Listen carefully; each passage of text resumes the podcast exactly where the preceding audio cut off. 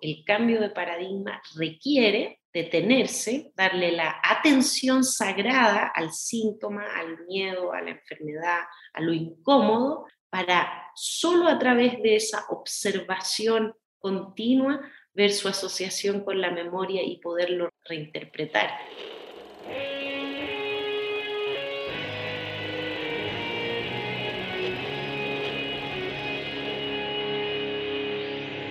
Bienvenidos a Volver al Futuro Podcast, donde platicamos con las mentes que nos impulsan a crear el nuevo paradigma de salud y bienestar, conducido por Víctor Sadia. Muy buenos días, muy buenas tardes, muy buenas noches. Hoy nos acompaña Camila Martínez. Camila Martínez es una terapeuta chilena y empresaria con más de 20 años de experiencia en el campo de la medicina complementaria, yoga, ayurveda e hipnosis de sanación.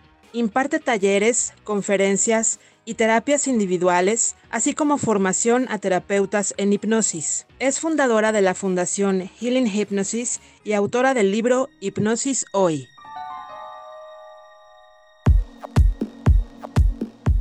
Camila, gracias por estar aquí. gracias, Víctor. Me emociona muchísimo esta conversación, compartir contigo la verdad. Gracias. Yo sé que tú empezaste a estudiar sociología y te terminaste saliendo, pero ¿qué te llamó la atención inicialmente?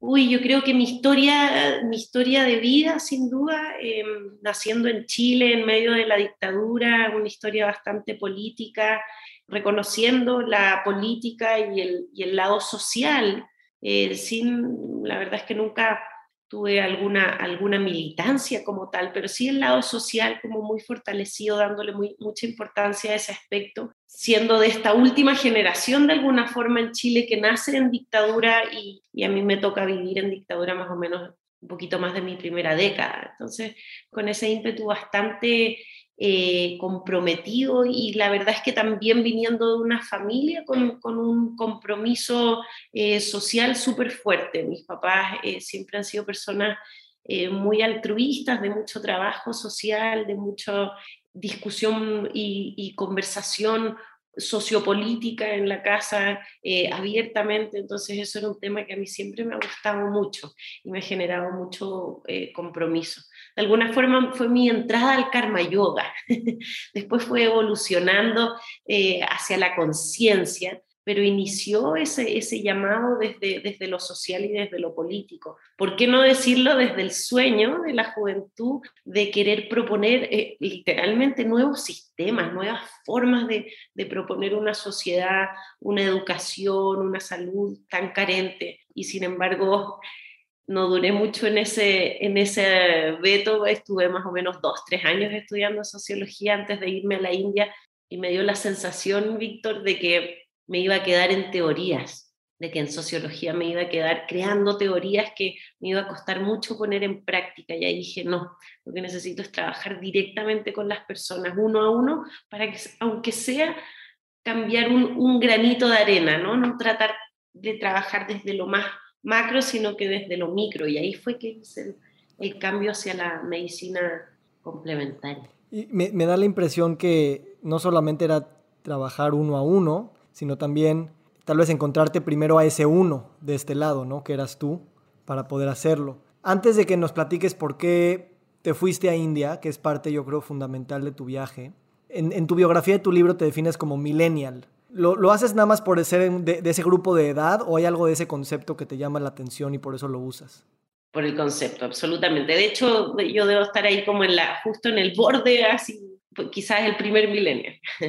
Pero lo digo por el concepto, porque me tocó un poquito de todo, ¿no? De vivir todavía desde naciendo, como te platicaba, en dictadura, con, sin celular. Tuve la bendición de, yo creo, tener mi celular en la adolescencia maravilloso de disfrutar de una infancia mucho más orgánica y hacer el cambio hacia el Internet, hacia lo digital, eh, justamente en, la, en, la época de la adolescencia, entrar a la universidad con esos nuevos conceptos y, y con esa intencionalidad rupturista trayendo nueva información. Desde esa perspectiva sí me considero un millennial porque creo que eh, ese cambio de milenio como tal, de la última década de los 90 a lo que son estas décadas de los 2000, mucho de ese cambio lo, trajimos nosotros en ese cambio generacional, eh, lo abrimos nosotros, yo creo que nos tocó ser bisagra.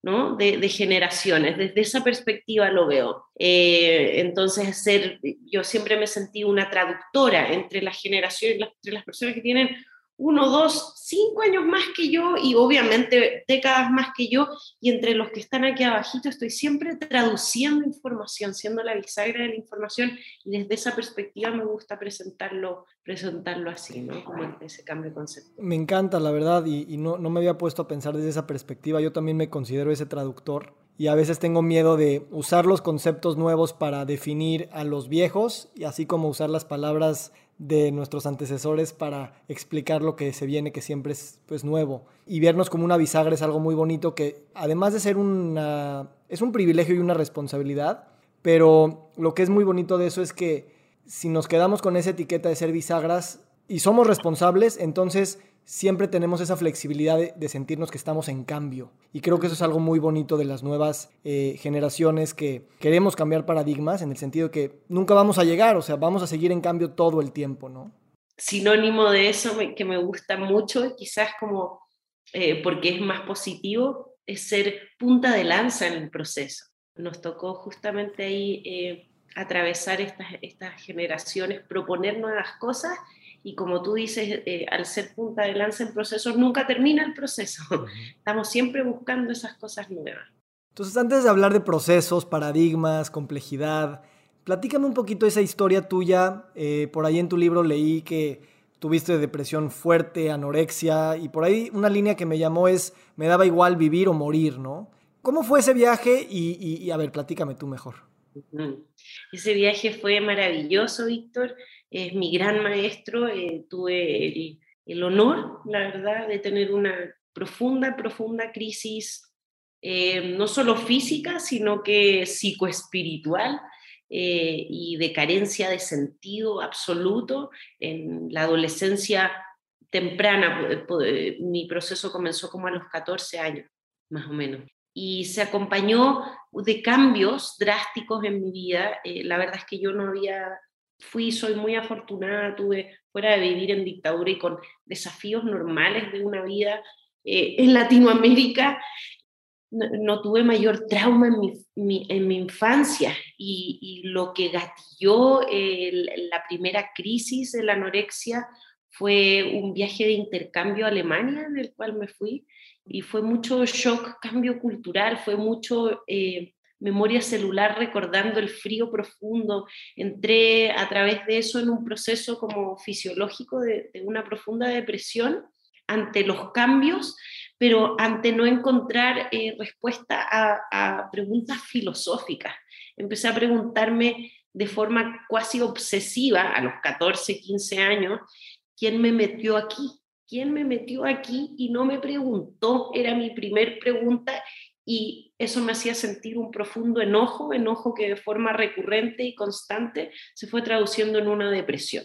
Con mucha claridad hoy día, pero también durante el proceso yo podía ver como yo misma a través del obsesionarme con estas preguntas como tan profundas filosóficas me fui llevando a un estado depresivo profundo que lo fui acompañando de este castigo que era el, privarme del alimento, el, ver hasta dónde llegaban los límites de este envase que, que, yo no sabía quién me había metido por acá, entonces quería desafiar, ¿no? Quería conocer, quería saber cuáles eran esos límites. Mi anorexia no era del tipo de la anorexia nerviosa de decir quiero bajar de peso, porque la verdad nunca había tenido problemas de peso.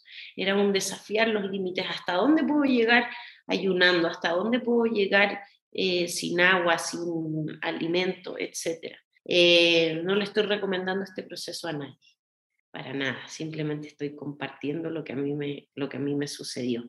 Y fue esa, esa como carencia eh, filosófica.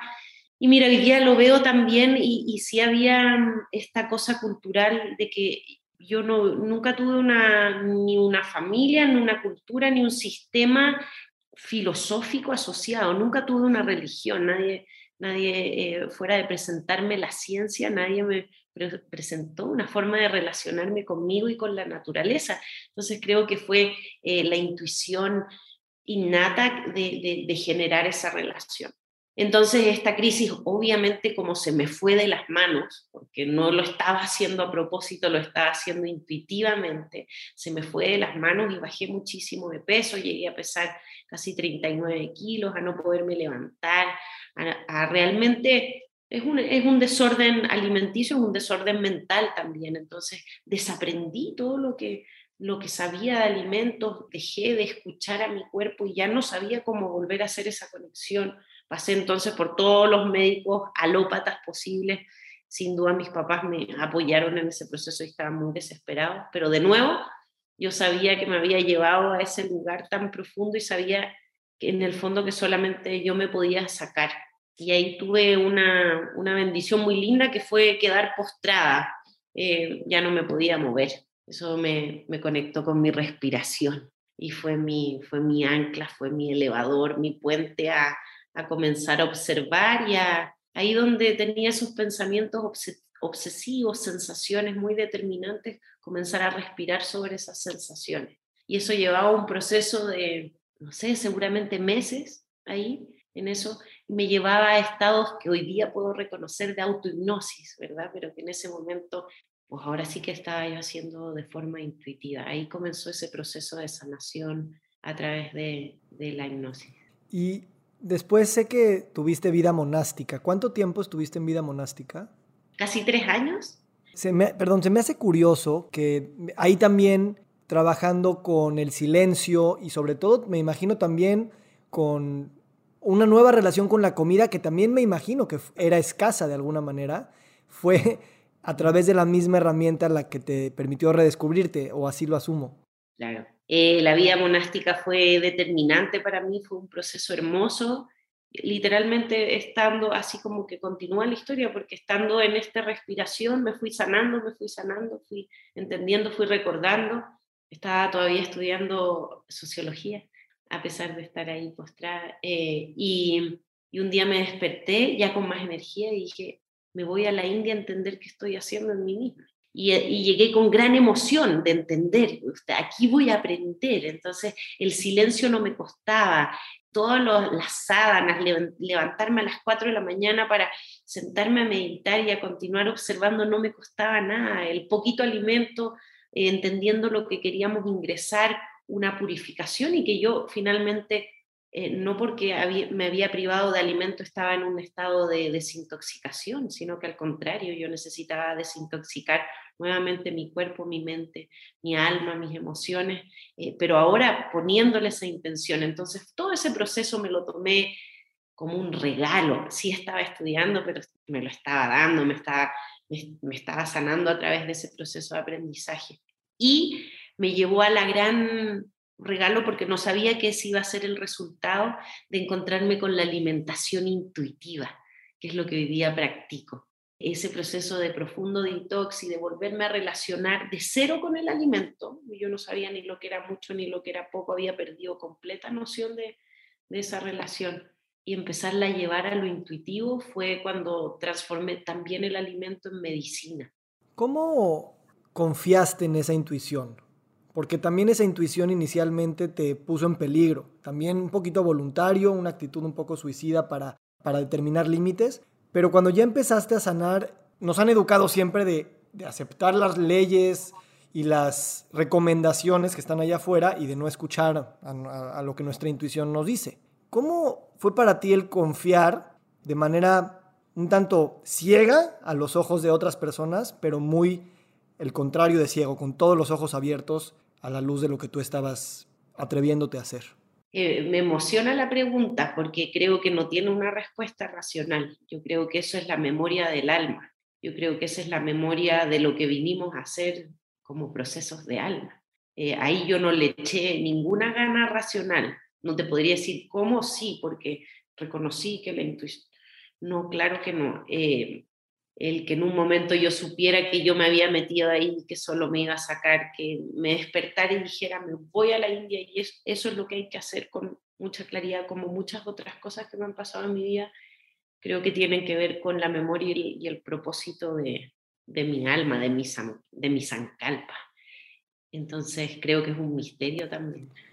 Y es, es curioso porque, o sea, las grandes dinámicas sociales y sociológicas de, pues, de la humanidad, le hace la ciencia, la religión, en este contexto también la, la medicina, como tú lo has hablado, le quitaron esa validez a las capacidades innatas, intrínsecas, que no sabemos de dónde vienen, o intuimos algo pero no lo podemos explicar, para darle ese poder a alguien más y que te diga, yo soy el intermediario externo para que tú te sepas conocer, para que tú te puedas sanar, para que te puedas conectar con Dios.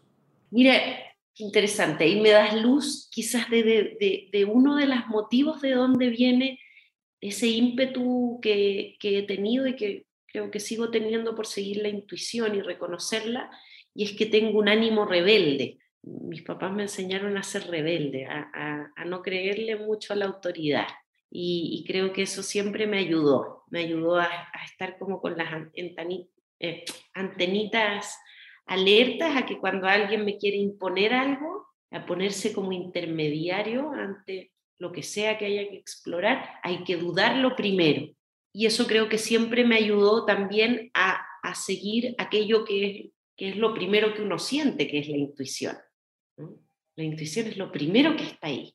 Y luego viene el intermediario, luego viene el juicio, el deber ser, ¿verdad? Entonces, al, poner más en duda a, a todo intermediario y a todo juicio, entonces creo que eso también fue una clave que me la enseñaron me la enseñó mi familia, mis papás. Hablando de que, de que somos a lo mejor las bisagras de nuestros padres y también mencionas a tus papás, uno que te enseñaron rebeldía, dos que eran muy altruistas y por ahí tres tengo una nota que también tu papá les enseñaba a poner atención a los sueños. ¿Cómo fue la percepción y el acompañamiento de tus padres cuando a muy temprana edad estabas con esos, pues, más que sufrimientos, o sea, algo que no quisiéramos ver en nuestros hijos y al mismo tiempo intuyo que a lo mejor vieron que era parte de tu propio viaje. ¿Cómo fue ese shock para tus papás y al mismo tiempo cómo te acompañaron eh, en esos años?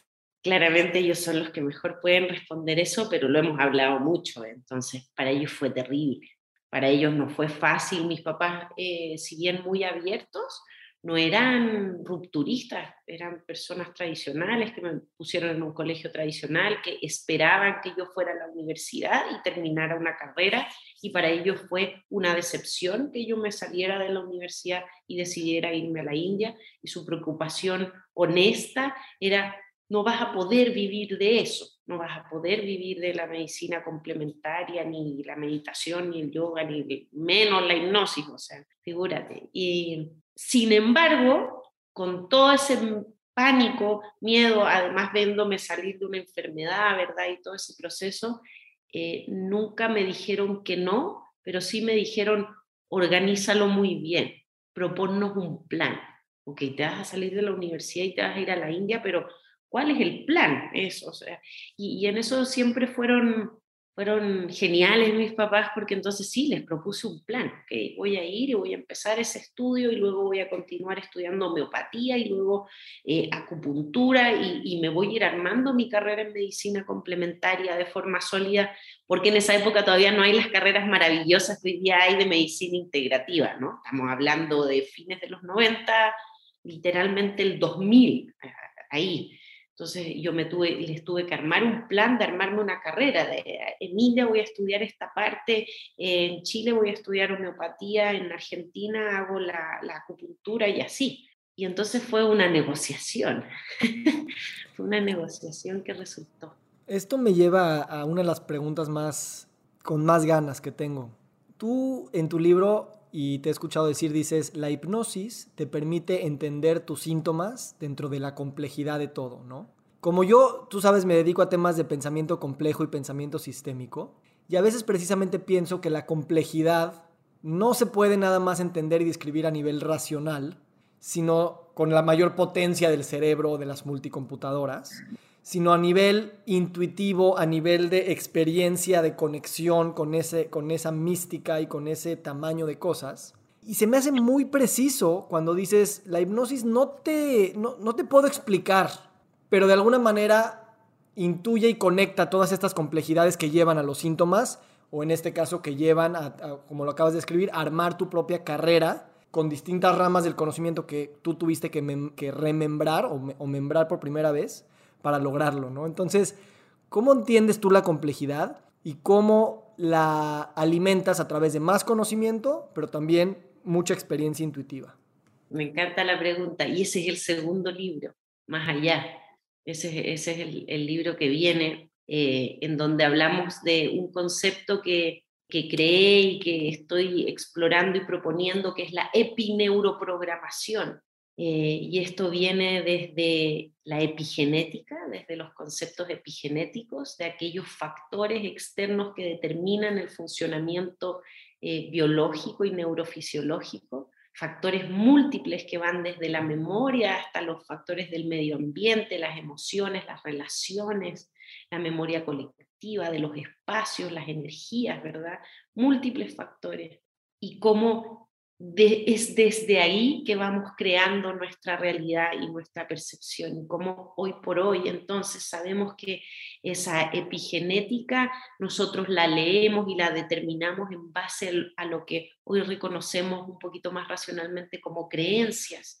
Y esas creencias en esencia son redes neuronales, son posibilidades que nosotros podemos hackear o podemos conectar y recordar para dar nuevas interpretaciones y por lo tanto en el momento en que damos nuevas interpretaciones nos conectamos con nuevas posibilidades epigenéticas y vamos plasmando nuevas realidades en la densidad del 3D de esta fisiología, ¿no? de, esta, de, de, esta de la neuroprogramación como tal, la parte más física. Entonces, eh, considero que hoy día podemos ya todavía en, el libro Hipnosis hoy estamos explorando esos primeros, esos primeros misterios. Hoy día creo que a cinco años de ese, de ese libro, 2019, tres años, nada, ¿no? ¿Verdad? Ya estamos entendiendo un poquito más cómo, cuál es el alcance. Y ese alcance entonces va a lo esencial del ser humano, a que todo es mente en esencia y vamos plasmando desde la mente todos estos múltiples factores hasta hacerlos más densos, ¿no? hasta hacerlos materiales e inversamente, no, no tiene solamente un, one way. ¿Cómo es que se mezcla todo? Es a partir de esa correlación epigenética. Me encanta. Y, y me encanta el término epineuroprogramación.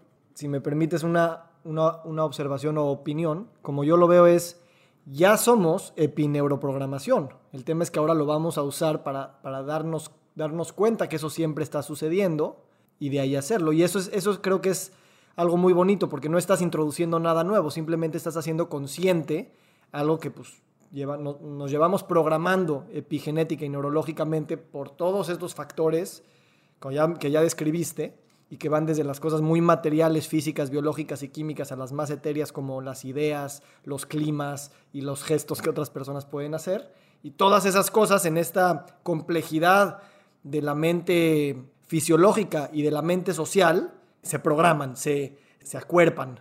Se plasman. Pero absolutamente de acuerdo que no es nada nuevo, es como ponerle un nombre científico a todo es mente del Kibalión, ¿no?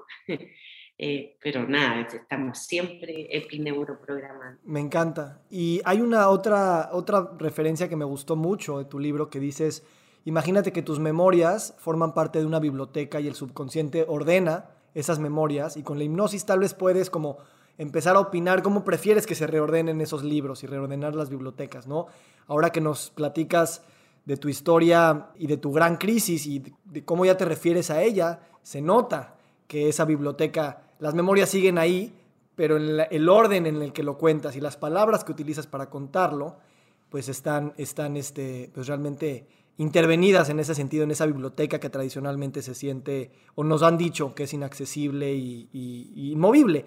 Y uso esta analogía precisamente para hablar de los paradigmas grandotes, ¿no? El paradigma desde el lugar de las ideas, de la ciencia, del lenguaje, que también creemos que son bibliotecas que así son, pero que realmente también con intuición, eh, y aquí hablo de una intuición más colectiva, eh, podemos a lo mejor reacomodar esas estanterías. Y eso de alguna manera está sucediendo con tu práctica clínica y con lo que estamos haciendo en este podcast, que es cómo eh, integrar las ciencias, cómo integrar los saberes, cómo integrar las medicinas y contar una historia coherente que las permite trabajar en conjunto.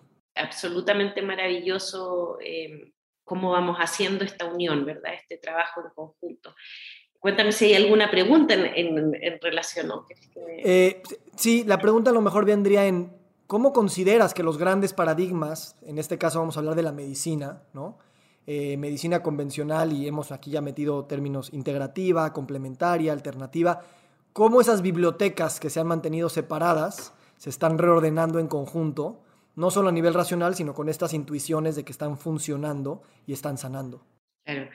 Yo creo que la biblioteca de los paradigmas solita se ha tenido que reordenar porque, porque llegó un momento en que, en que se desmoronó, ¿verdad?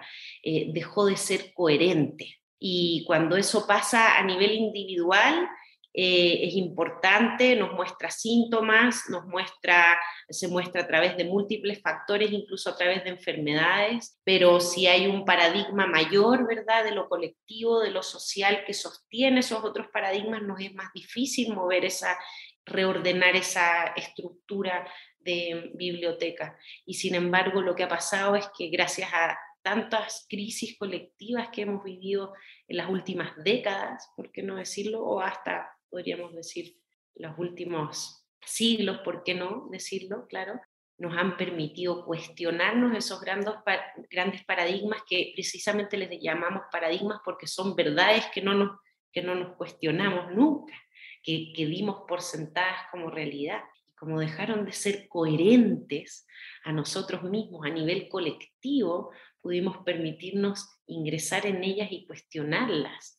Y cuestionar desde ahí también en reflejo con nuestros propios paradigmas. Me cuestiono el paradigma de no tener la conexión directa, ¿verdad? con Dios y con todo lo que necesito que me ha impuesto a lo mejor la religión o alguna cultura en mi vida, ¿verdad? O la medicina alopática también, ¿verdad? Me ha impuesto ese intermediario necesario eh, porque me doy cuenta que que sus propuestas no son suficientes para mi capacidad, que siento intuitivamente, que, que además no solo lo veo en mí, sino que en las personas que me rodean están en el mismo proceso. Y, ese, y esa maravilla de encuentro de caída de paradigmas colectivos e individuales creo que es lo que ha potenciado el cambio de los paradigmas a nivel científico, social, eh, espiritual y de todas maneras médico. ¿no? Me encanta y tienes una frase muy buena en tu libro que dice, el sufrimiento es la tensión intrínseca a nuestro esfuerzo por mantener una personalidad o creencia determinada. Me encanta que dices que, el cambio de paradigmas viene de un sufrimiento, viene de una crisis. Y me gusta también porque en la hipnosis siempre recomiendas primero ir al pasado para poder después ir al futuro, ¿no? Este podcast se llama Volver al futuro y tú dices, en la hipnosis vamos de la sanación regresiva, vamos al pasado y luego vamos a las progresiones del futuro. Entonces, ¿cómo ves que para avanzar estos paradigmas médicos tenemos que poner suficiente atención a los sufrimientos y a quejarnos, molestarnos y sufrir y tener el duelo de todo lo que no nos ha gustado de ese sistema, pero no quedarnos ahí y continuar con progresiones constructivas? Bueno, la respuesta es porque existe el paradigma nuestra cultura y nosotros tenemos el paradigma, al menos acá en Occidente, de escapar de lo que nos molesta, de los síntomas y de los miedos. Entonces, si tenemos ese paradigma, eh, estamos constantemente en ese proceso de estar escapando de los miedos. Y sin embargo, el cambio de paradigma requiere detenerse, darle la atención sagrada al síntoma, al miedo, a la enfermedad, a lo incómodo, para solo a través de esa observación continua ver su asociación con la memoria y poderlo reinterpretar. Ojo, dije, ver su asociación con la memoria, porque solamente va a molestar si está asociado a una memoria celular, si no, no hay tensión interna, si no, hay flujo de experiencia. En el momento en que se une esa vibración con una memoria, es que genera una tensión, hay una memoria, hay un samskara, le llamamos, un recuerdo. Solo en ese momento entonces se nota que hay una tensión y hay algo que podemos manejar. Pero en los paradigmas antiguos o estos que estamos reinterpretando o cuestionando, hacíamos todo lo contrario. Hay una tensión, hay que suprimir la tensión, hay que reprimir la tensión, hay que ignorar la tensión, adormecer la atención, anestesiar la atención. No hay que darle la atención sagrada. Y mientras la anestesiamos, vamos a buscar intermediarios para que nos expliquen cómo mejorar esa atención.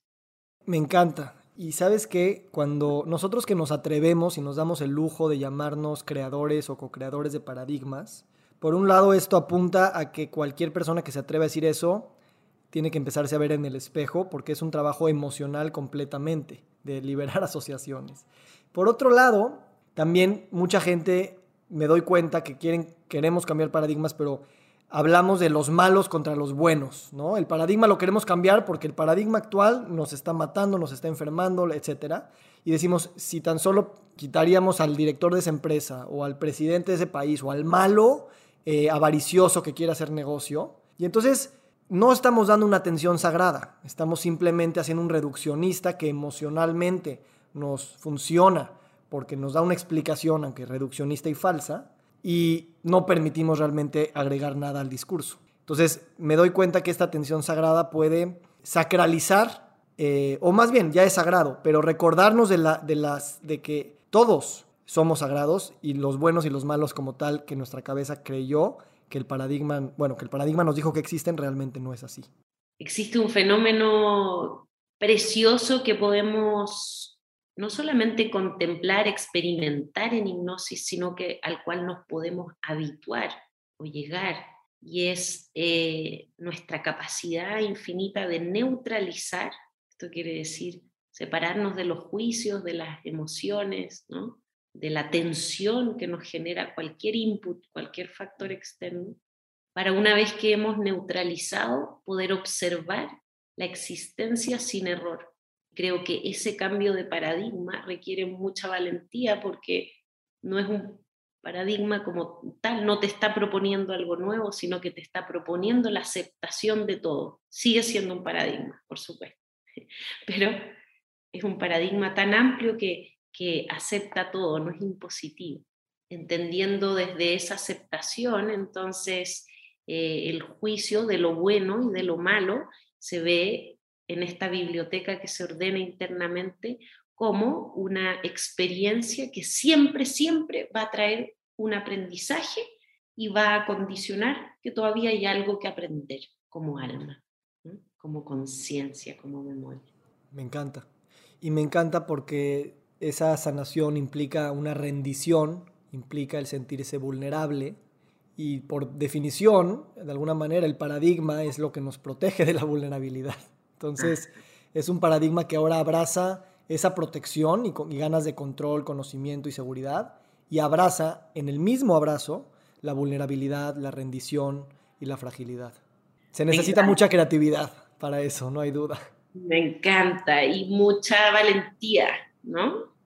Valentía ahí para saltar en esa vulnerabilidad. Me parece precioso. Los, los paradigmas están ahí, no son malos, ¿no? Están ahí para protegernos, han estado para aquí eh, en todos nosotros para mantenernos vivos y si estamos hoy día hablando de los paradigmas es porque nos han servido, nos han mantenido sobrevivientes en todos los desafíos de la existencia, ¿no? No son malos en ningún caso, pero no son realidades últimas, son siempre flexibles.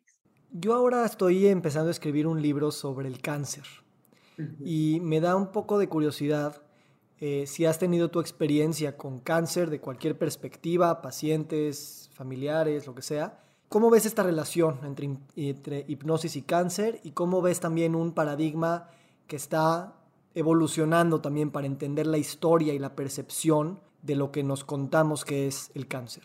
Me encanta la pregunta y sí, este, el cáncer eh, es la verdadera pandemia si hablamos de enfermedades. Mata a más personas que el COVID y que cualquier otra enfermedad.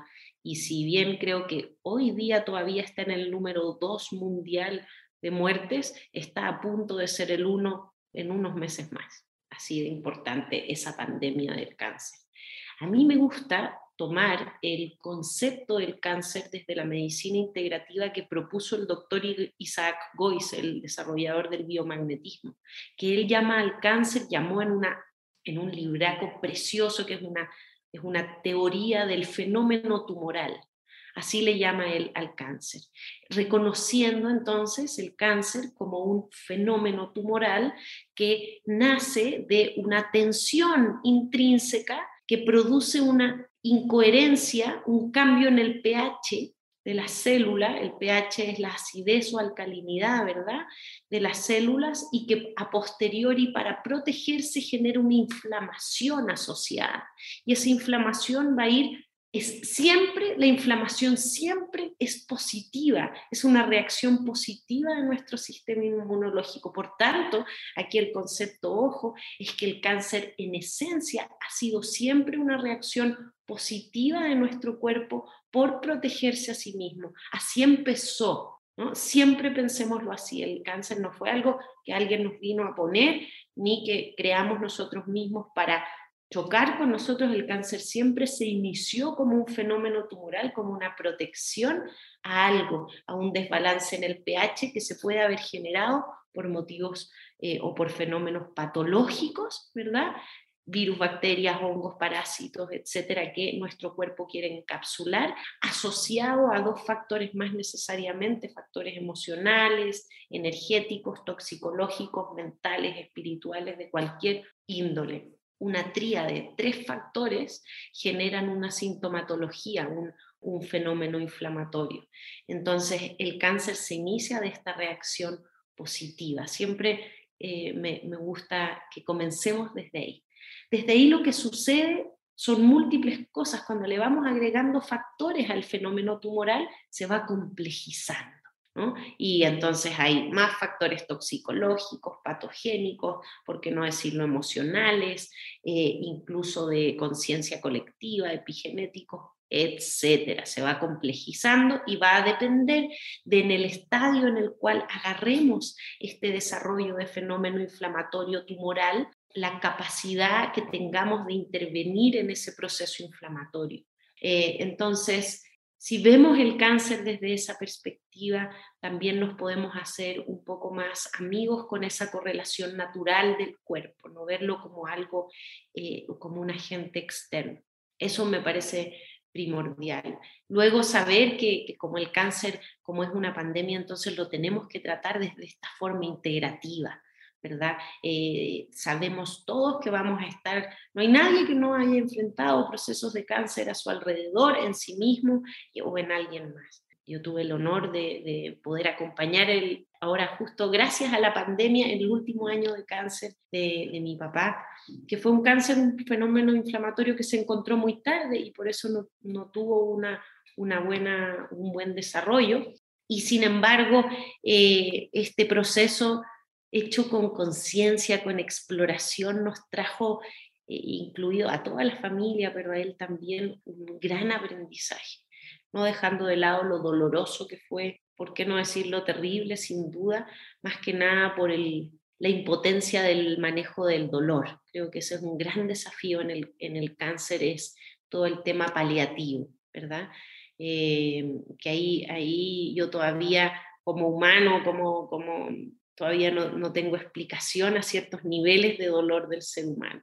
Puedo entender por qué hay, hay niveles básicos de dolor, hay niveles intermedios, hay niveles de supervivencia, pero todavía tengo, tengo un profundo cuestionamiento de por qué hay estos tan altos niveles de dolor de repente, que nos pueden llevar procesos como el cáncer y de otras enfermedades también. Así que lo encuentro una condición, una, una enfermedad eh, tremendamente importante de abordar, de platicar y de tomarla desde la medicina integrativa. Absolutamente a favor de, de manejarlo con alopatía, yo absolutamente, ¿no? Pero hay que integrar, hay que integrar la hipnosis, la homeopatía, las flores, la mayor cantidad de factores que podamos, porque es una, una, condición compleja, especialmente en sus estadios más avanzados, por esto que estamos hablando, ¿no? Porque ya son muchos los factores de la inflamación.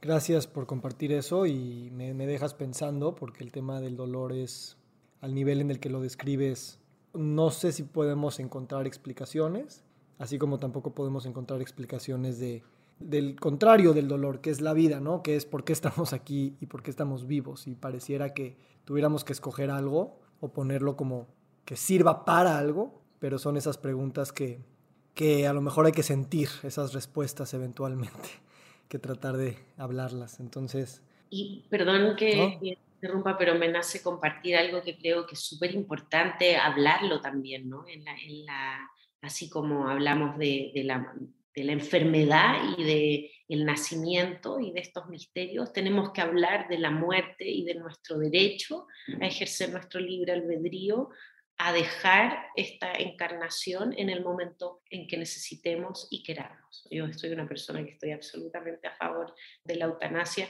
Me parece que nuevamente no puede haber ningún intermediario que se meta con esa decisión tan profunda y tan importante que es el momento uno de los momentos más importantes de la vida, que es el momento en que decidimos o no decidimos, sino que nos desencarnamos, salimos de este, de este vector, de este cuerpo. Es un gran tema, es un gran tema para hablar y qué bueno que lo mencionas. Creo que es la primera vez que se menciona en el podcast la eutanasia, aunque hemos hablado mucho de la muerte y de que la muerte no es, no es el fallo de la medicina, así como la medicina no, su objetivo no es alargar la vida.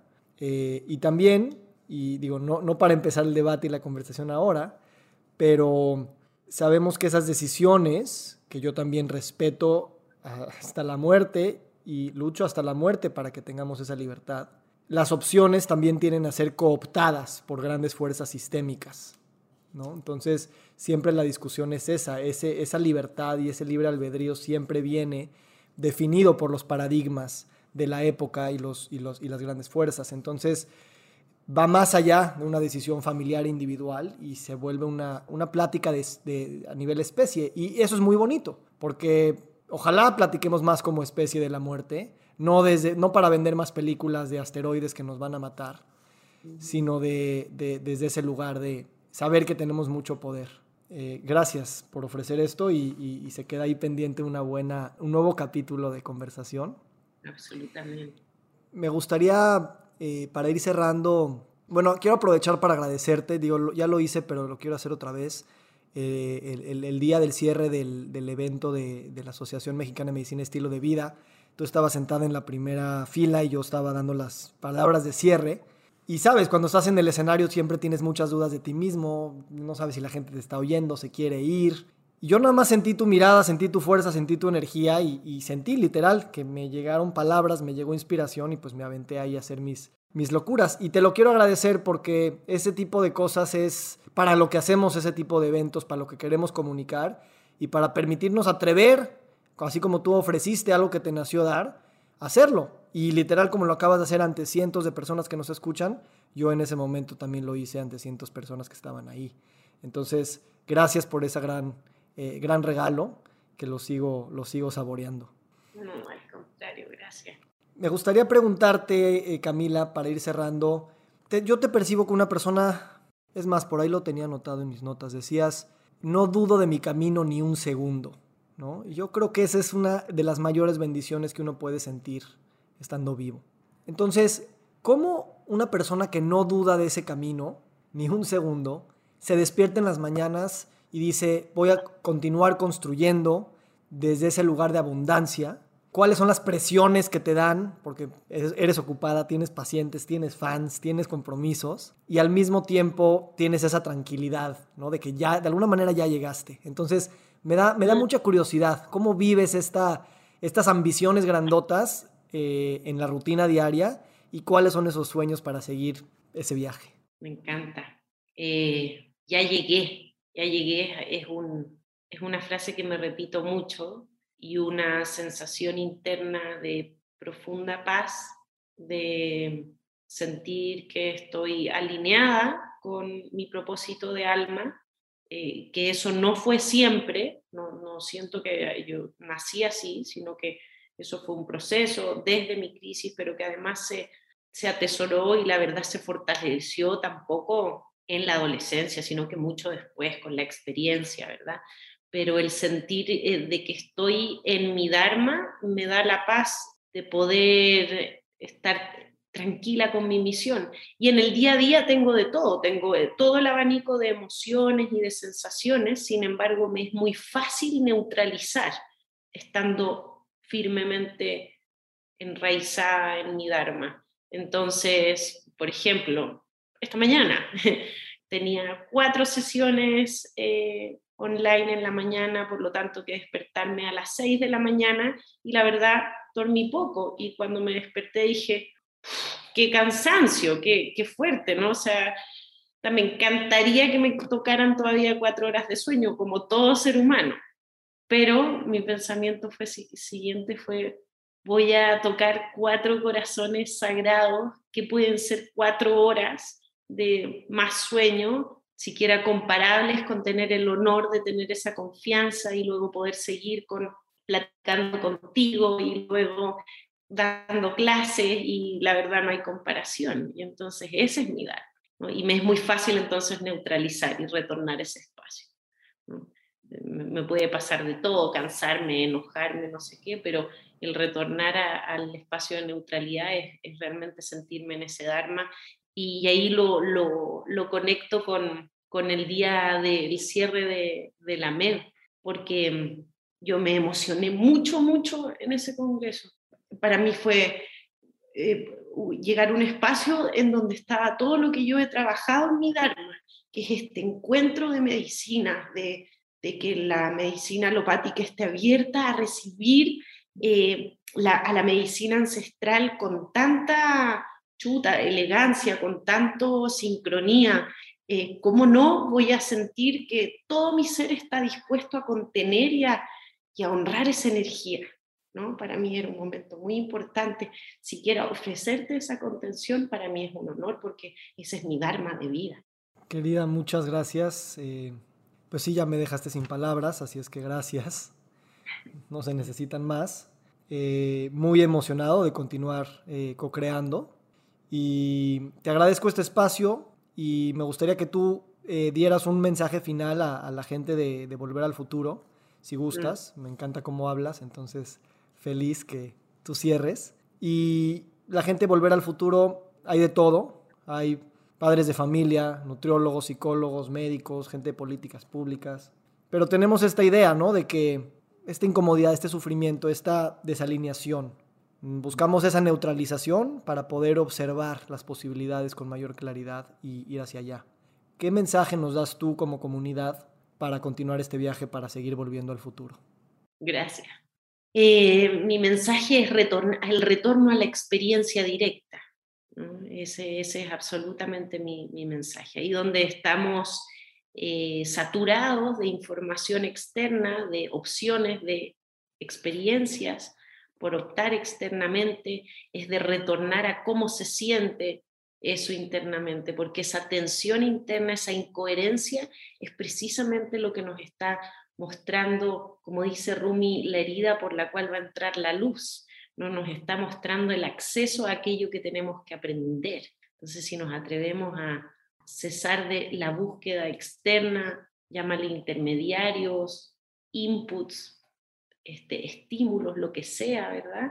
Y, e ir hacia el interior, a aquello que nos moleste internamente y darle toda la atención sagrada, transformamos eso que aparentemente síntoma y es molestia en, experiencia y en un aprendizaje. Ese creo que la invitación absoluta y el habituarnos a hacer siempre eso, a buscar la experiencia interna para buscar el aprendizaje de cualquier cosa que creemos que está sucediendo externamente, que es solo una proyección de cómo lo sentimos internamente, ¿verdad? El habituarnos a eso nos va a llevar a esta a este ejercicio de neutralización, a este ejercicio de paz interna, de confianza, de profunda devoción a la vida.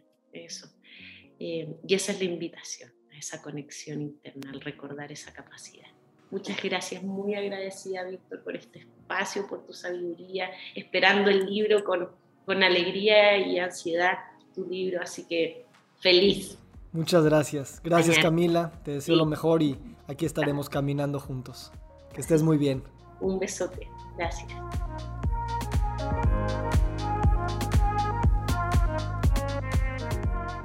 Nos encantaría recibir tu retroalimentación de estos podcasts para continuar generando contenidos que te sean útiles e interesantes. Si puedes, déjanos un comentario en la página web victorsaadia.com.